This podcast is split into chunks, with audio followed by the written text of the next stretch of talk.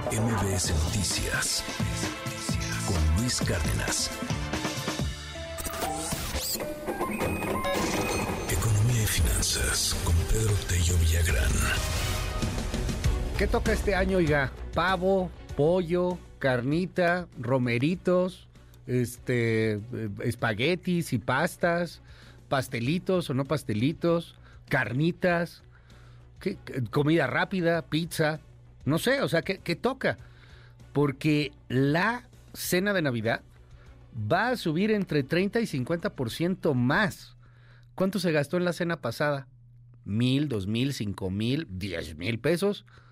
¿Cuán- ¿Cuánto se va a gastar en esta? Seguramente el 50% más. Qué dato, Pedro. Cada año va subiendo, va subiendo, pero siempre la cena sube muchísimo. O sea, algunas cosas suben 10, 20, 15%. La cena navideña desde hace varios años, casi siempre eh, por año estamos hablando de esta cifra, que nos sube 50%, que nos sube pues bastante. ¿Cómo estás, Pedro? Buen día. el costo o la preparación de la cena de Navidad que vamos a degustar con la familia este próximo domingo por la noche va a suponer destinar entre un 30 y un 50% más del presupuesto que hace exactamente 12 meses destinamos justamente para la cena de Navidad del año 2022.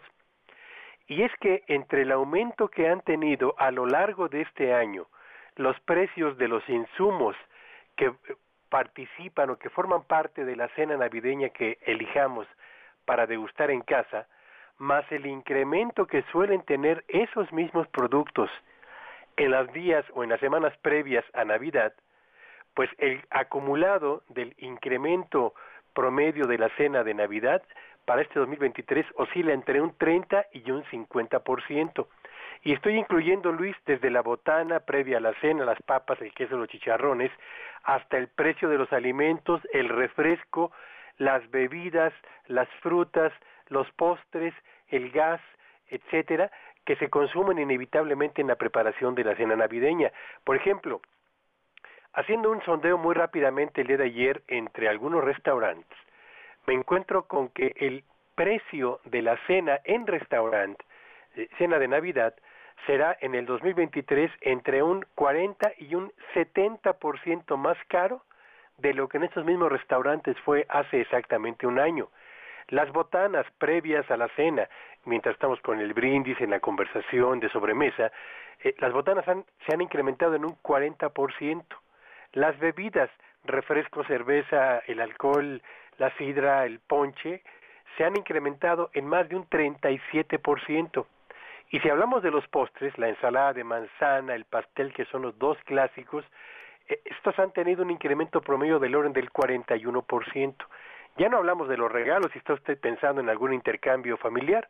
Lo cierto es que la inflación del 2023, que vino eh, arrastrando a la inflación que se acumuló en México desde el año 2022, más el incremento en precios de estos productos e insumos, harán que en el 2023 la cena de Navidad nos resulte mucho más cara de lo que originalmente habíamos pensado y si usted se gastó su aguinaldo previamente desde el buen fin o dando los famosos tarjetazos y ahora enfrenta el dilema de qué van a preparar de cena en casa, bueno, pues le recomiendo que sea muy cuidadoso a la hora de elegir qué productos y dónde adquirirlos, porque de verdad que esta cena va a ser una cena costosa para la mayor parte de los hogares en el país, Luis.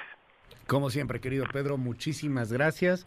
Y bueno, pues ahí están las, las recomendaciones. Me llamó la atención esta persona que bastante previsora nos decía que ya desde hacía tiempo estuvo comprando poco a poco para la cena de, Navidad.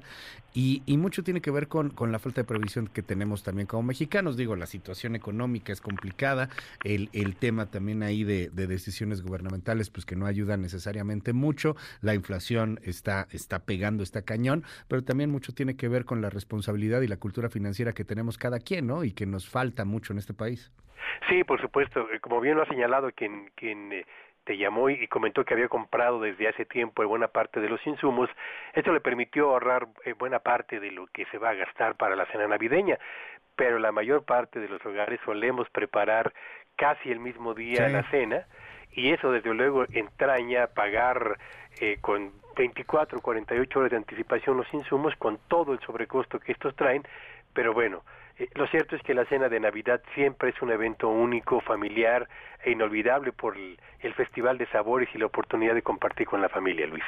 Pedro, te mando un abrazo, te seguimos en tu red, ¿cuál es? Sígame en Twitter ayer y X hoy en arroba Petello Villagrán y que tengan un espléndido día. MBS Noticias con Luis Cárdenas.